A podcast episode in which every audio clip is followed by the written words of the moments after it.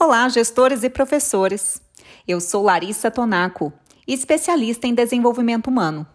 E hoje estou aqui para apresentar para vocês o tema Criando Resiliência, que será desenvolvido na vivência 1 do Encontro de Educadores.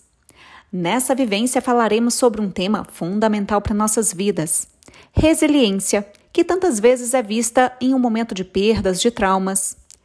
Mas, no entanto, a resiliência oferece muito mais do que isso ela promove bem-estar e uma sensação de felicidade, amor, paz. Na vivência, serão apresentados os princípios da neurociência para desenvolver uma fonte de calma, força e felicidade em sua vida.